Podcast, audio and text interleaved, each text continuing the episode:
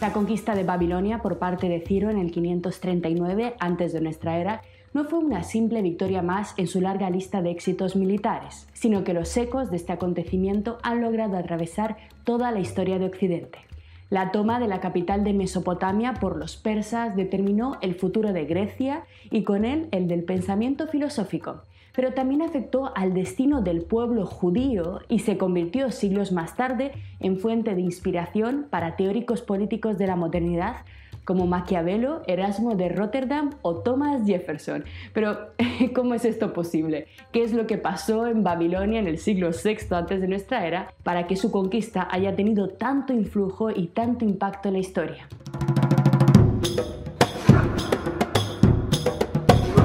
Casi 60 años antes de la invasión persa, el rey del imperio neobabilónico era Nabucodonosor II.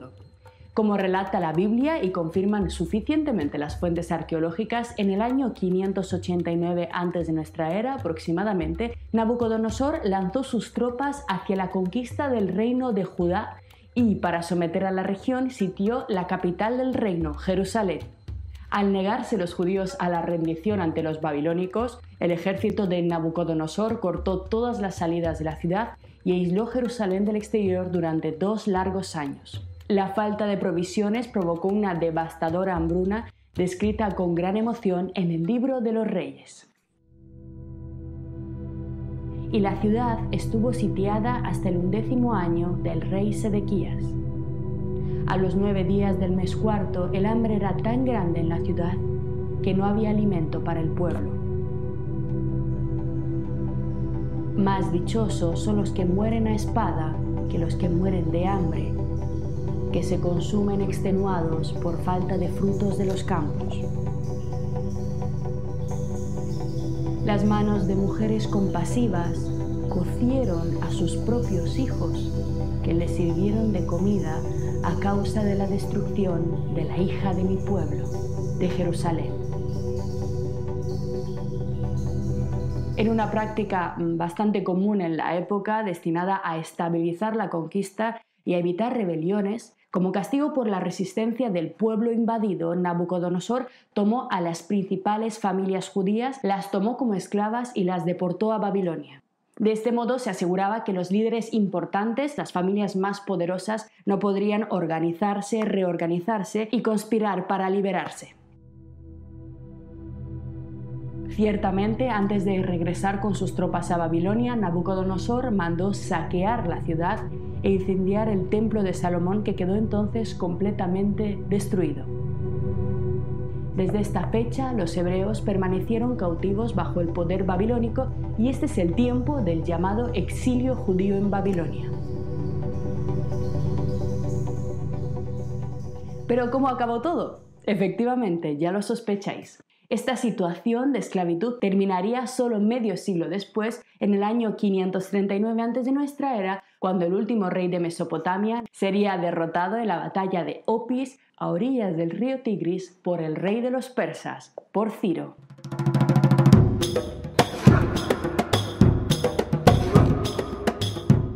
Tras el reparto de un inmenso botín y deseando hacerse con el favor de la población babilónica completamente reacia a someterse a los persas, Ciro tomó un conjunto de medidas políticas de integración y concordia entre las que destaca, atentos, la liberación de toda la población esclavizada por los reyes babilónicos anteriores.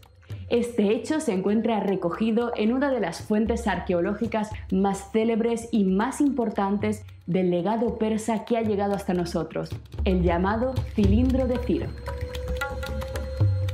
Este importantísimo documento no es sino una pequeña pieza de arcilla en forma de barril, de unos 22 centímetros de largo y 10 centímetros de diámetro. La pieza fue encontrada en el año 1879 por una expedición del Museo Británico centrada en el templo del dios Marduk en Babilonia. El cilindro está cubierto, como podéis ver, por 45 líneas de escritura acadia cuneiforme en las que se celebra con fasto y reverencia la conquista de la ciudad por Ciro.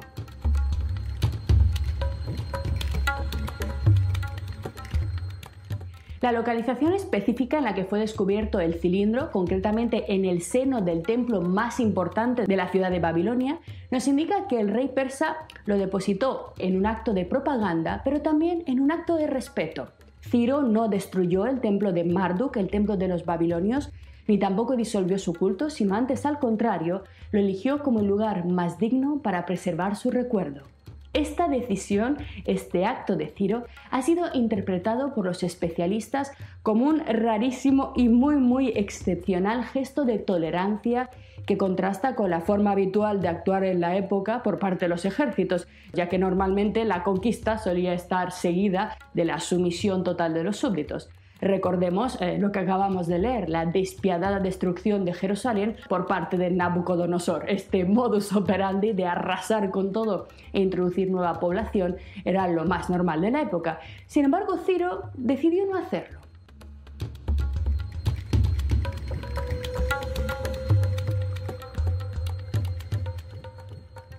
El texto que cubre el cilindro ha sido traducido y su lectura nos permite acercarnos ahora sí de forma directa y no solamente a través de fuentes secundarias o de fuentes griegas, de forma absolutamente directa a la imagen que los reyes persas querían proyectar de sí mismos, a su cultura y a su historia.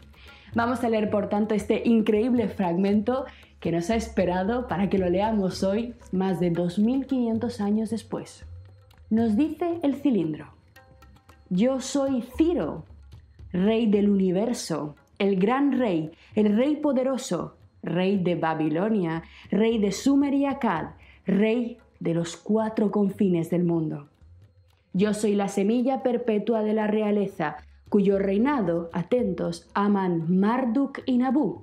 Los dioses principales de Babilonia aman al propio Ciro. Cuando llegué como precursor de la paz en Babilonia, establecí mi morada real dentro del palacio, acompañado de vítores y aclamaciones. Fijaros, no lo rechazaron, no intentaron evitar que tomara el palacio, sino que Ciro nos dice que el propio pueblo lo aclamó. Marduk, atentos, el gran señor me había destinado a recibir la gran magnanimidad de aquel que ama Babilonia. En cuanto a mí, salí a su encuentro con devoción. Fijaros la reverencia que demuestra Ciro en el Ciro que era persa, que tenía una religión completamente diferente, lo estamos estudiando, la reverencia que demuestra en el cilindro hacia los dioses de Babilonia. Marduk el gran señor me había destinado a recibir la gran magnanimidad de aquel que ama Babilonia. En cuanto a mí, salí a su encuentro con devoción. Mis numerosas tropas marchaban pacíficamente a través de Babilonia y todo Sumer y Akkad no tenía nada que temer. Procuré la seguridad de la ciudad de Babilonia y de todos sus santuarios. En cuanto a la población de Babilonia, que en contra de los designios divinos había soportado un yugo no decretado para ellos, hice que encontraran descanso de su agotamiento. Los liberé de su servidumbre. Este párrafo, estas frases, son la referencia directa, según los investigadores, a la liberación del pueblo judío y de otros pueblos que al parecer estaban sometidos a esclavitud por los babilonios. Por tanto, él procuró la seguridad de Babilonia y de todos los santuarios de los dioses. Marduk, el gran señor, se regocijó por mis buenas obras y pronunció una dulce bendición sobre mí, Ciro, el rey que le teme, y sobre Cambises, hijo de mi linaje, y sobre todas mis tropas, para que vivamos bienaventurados ante su presencia, gozando de bienestar. A su excelsa orden todos los reyes del mundo se sientan en sus tronos de todas partes, desde el mar superior hasta el mar inferior, los que habitan remotas regiones, y los reyes de la tierra de Amurru, que viven en tiendas. Todos ellos trajeron su pesado tributo a Shuana y besaron mis pies. Shuana es un barrio, una zona de la ciudad de Babilonia, donde él se había sentado con las tropas. Y fijaros, en cuanto fue nombrado rey de Babilonia, todos los pueblos sometidos por los babilónicos vinieron a honrarle, a traerle tributos y a besar sus pies. Los santuarios del otro lado del Tigris, cuyas edificaciones se habían deteriorado hace tiempo, a los dioses que habitaban allí los devolví a su hogar y les construí una morada eterna. Esta es una referencia de la reconstrucción, como veremos enseguida, del pago que hicieron los persas para la reconstrucción del segundo templo de Jerusalén, nada más y nada menos. A todo su pueblo lo reuní y lo llevé de vuelta a sus viviendas. Y a los dioses de la tierra de Sumer y Akkad los devolví ilesos a sus celdas en los santuarios donde se sienten jubilosos. Que todos los dioses que devolví a sus santuarios pidan una larga vida para mí todos los días ante Bel y Nabu. Bel es otra forma de referirse a Marduk, es una expresión que significa el señor, algo así. Bel es Marduk y Nabu es el hijo de Marduk según la mitología babilónica y es el dios de la escritura. Así que que todos los dioses que devolví a sus santuarios pidan una larga vida para mí todos los días ante Bel y Nabu y mencionen mis buenas acciones y digan a Marduk, a mi señor esto, que Ciro, el rey que te teme, y Cambises su hijo, sean los abastecedores de nuestros santuarios hasta días lejanos, y que la población de Babilonia pronuncie bendiciones sobre mi reinado. He permitido que todas las tierras disfruten de la paz.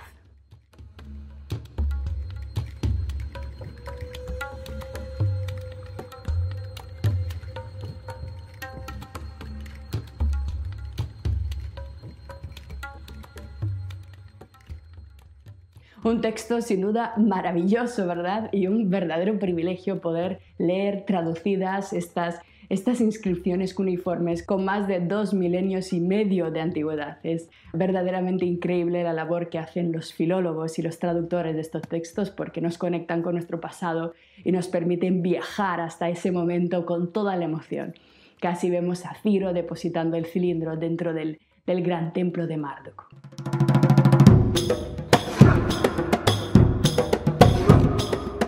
Así, fijaros, la característica principal de Ciro es que no pretende derivar su legitimidad sobre el trono de Babilonia de los derechos de conquista, porque simplemente aplastó al ejército babilónico y se hizo con la ciudad, sino más bien de la voluntad misma de los dioses. Es decir, quiere establecer su poder basándose en los principios culturales del pueblo al que va a someter, respetando su esencia cultural. Una estrategia, de hecho, muy sagaz, basada en una tolerancia manifiesta hacia las costumbres del pueblo, que además demostró ser la mejor vía para el gobierno de las vastas regiones orientales en el periodo antiguo.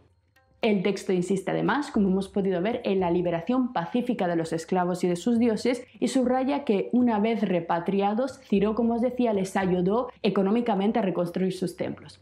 Esta es una valiosa prueba, según los especialistas, una prueba documental de la ayuda que los persas ofrecieron a los hebreos para la reconstrucción del segundo templo de Jerusalén.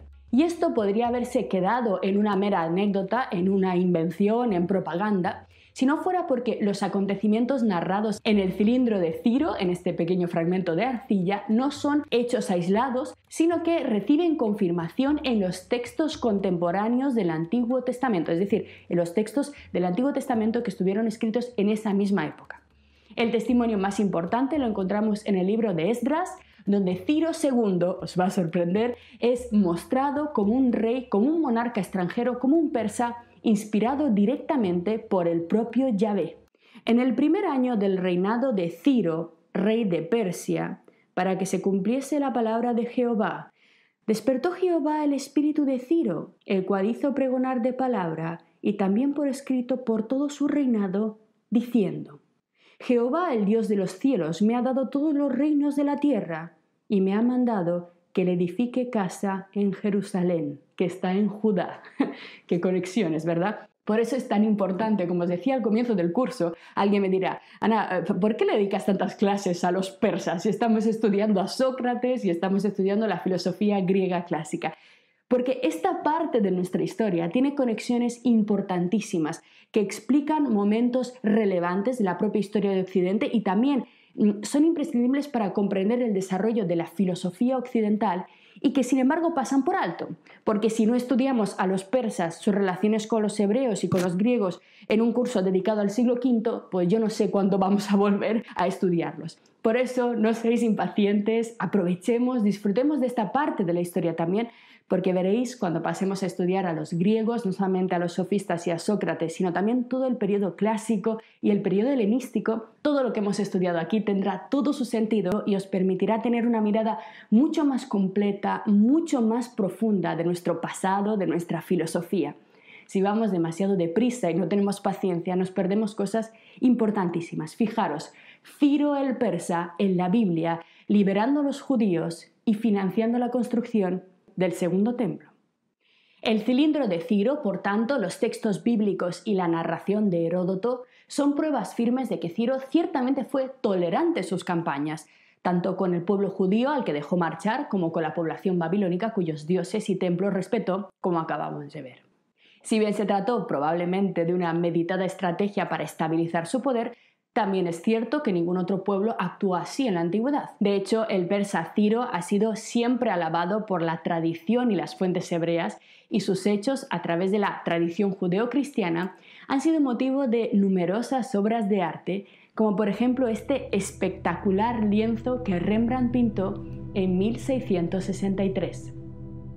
Titulado Daniel y Ciro ante el ídolo de Bel, de Marduk, la escena narra un fragmento apócrifo del libro de Daniel, donde tras la conquista de Babilonia, Ciro le pregunta al profeta Daniel por qué los judíos y por qué él tampoco no rinden culto al dios Bel, cuya estatua podemos ver entre las sombras al lado de Ciro. Daniel humilde le responde con cierto miedo que él adora a un dios viviente y no a un ídolo. Pero Ciro insiste en que Bel también es un dios viviente ya que cada noche consume las ofrendas de comida que se depositan ante su estatua. Daniel, todavía más asustado, pero con humildad, le insiste en que las estatuas de bronce no suelen comer. la escena, por tanto, la escena que Rembrandt capta es el instante mismo en el que Ciro se sorprende de la respuesta impertinente de Daniel y piensa por un segundo si las estatuas verdaderamente comen. La pintura, como veis, es maravillosa y está construida con el clásico dramatismo de la luz de Rembrandt y aunque está inspirada en la estética del mundo islámico de su época, pues evidentemente no coincide con el arte persa del siglo V a.C., nos muestra, sin embargo, de forma maravillosa el impacto de estos acontecimientos en la historia cultural y artística de Europa.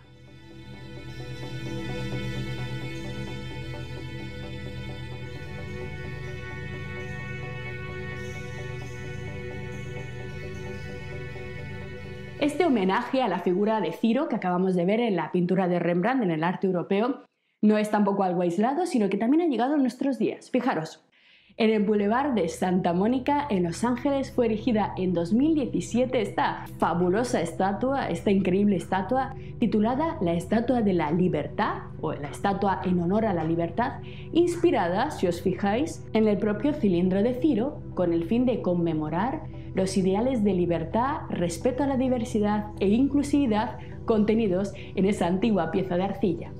La estatua fue financiada por la Fundación Farhan, que busca promocionar el arte y la cultura irania desde una perspectiva apolítica y religiosa, que quiere simplemente instruir un poco al mundo sobre la cultura irania más allá de los tópicos comunes y explorar su pasado antiguo tanto el periodo islámico como también el periodo preislámico para difundir así un conocimiento más profundo sobre los persas, porque está claro que nadie, nadie sabe casi nada de esta cultura.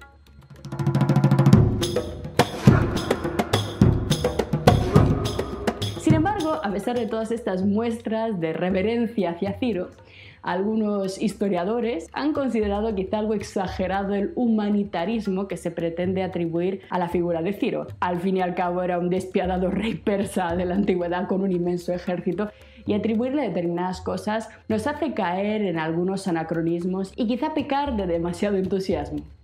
Los críticos, si bien ciertamente no niegan la existencia de la política de tolerancia de Ciro, ya que hay suficientes pruebas de ello, subrayan sin embargo otra poderosa razón que seguramente también invitó a nuestro Ciro a respetar a los dioses de sus conquistados. Atentos, el hecho de que la superstición del momento desaconsejaba la destrucción de templos, ¿de acuerdo? Era un tabú absoluto en la antigüedad. De hecho, en el mismo recinto sagrado de Marduk, en el templo de Babilonia, los arqueólogos encontraron otro cilindro, algo más antiguo que el cilindro de Ciro, en el que se especifica exactamente qué habría de padecer aquel que se atreviera a profanar su espacio y sus tablillas. Atentos a lo que nos dice. Quien quiera que erosione o dañe mis tablillas y cilindros, o los moje con agua, no estaban cocidos, eran muy delicados, o los queme con fuego, o los exponga al aire, o les asigne en el sitio sagrado del Dios una posición en la que no puedan ser vistas o entendidas, o borre la escritura e inscriba su propio nombre, o quien divida las esculturas, vagará en las aguas. Será suspendido en el fuego, será calumniado con tierra, se le asignará por adjudicación un lugar desagradable en la excelsa casa de lo alto. Sobrevivirá pocos años y escribirá su nombre donde algún enemigo lo mutile rápidamente. Fijaros, la importancia de las inscripciones y de la escritura para los babilónicos. El nombre es nuestro legado, el nombre escrito. Si lo borras, destruyes la memoria de esa persona. Fijaros, sobrevivirá pocos años y escribirá su nombre donde algún enemigo lo mutile rápidamente y la tablilla que lo contenga será rota contra mis tablillas. Que Ano y Yen, los grandes dioses, mis señores, lo confundan absolutamente, que sus maldiciones caigan sobre él, que destruyan su reino, que despedacen sus armas, que se lleven prisioneros a sus ejércitos y que él viva un exilio eterno en la tierra de sus enemigos. Vaya maldiciones. que se establezca una raza de extranjeros en su sitio y que su nombre y su propia raza perezcan para siempre en la tierra. Bueno, así que eh, más allá de las razones que movieron a Ciro, lo evidente es que su figura y sus hechos han dejado una gran huella en la historia, la cultura y el arte occidental, como acabamos de ver. Sin embargo, aunque sorprenda, su influjo más importante no fue en el arte, sino en el desarrollo de algunas de las teorías políticas más importantes de la modernidad. ¿Tenéis curiosidad? Pues vamos a verlo a continuación. Lo que acabas de ver es solo un pequeño fragmento de nuestro curso. Si quieres disfrutarlo en su totalidad y descubrir muchos otros cursos, también de historia de la ciencia y de historia del arte, visita nuestra web anamilecam.com. Y recuerda, este proyecto solo es posible gracias a nuestro programa de microfinanciación. Si quieres apoyarnos, conviértete en uno de nuestros micromecenas en Patreon. Desde solo un euro al mes nos ayudarás activamente a seguir difundiendo la cultura. Gracias.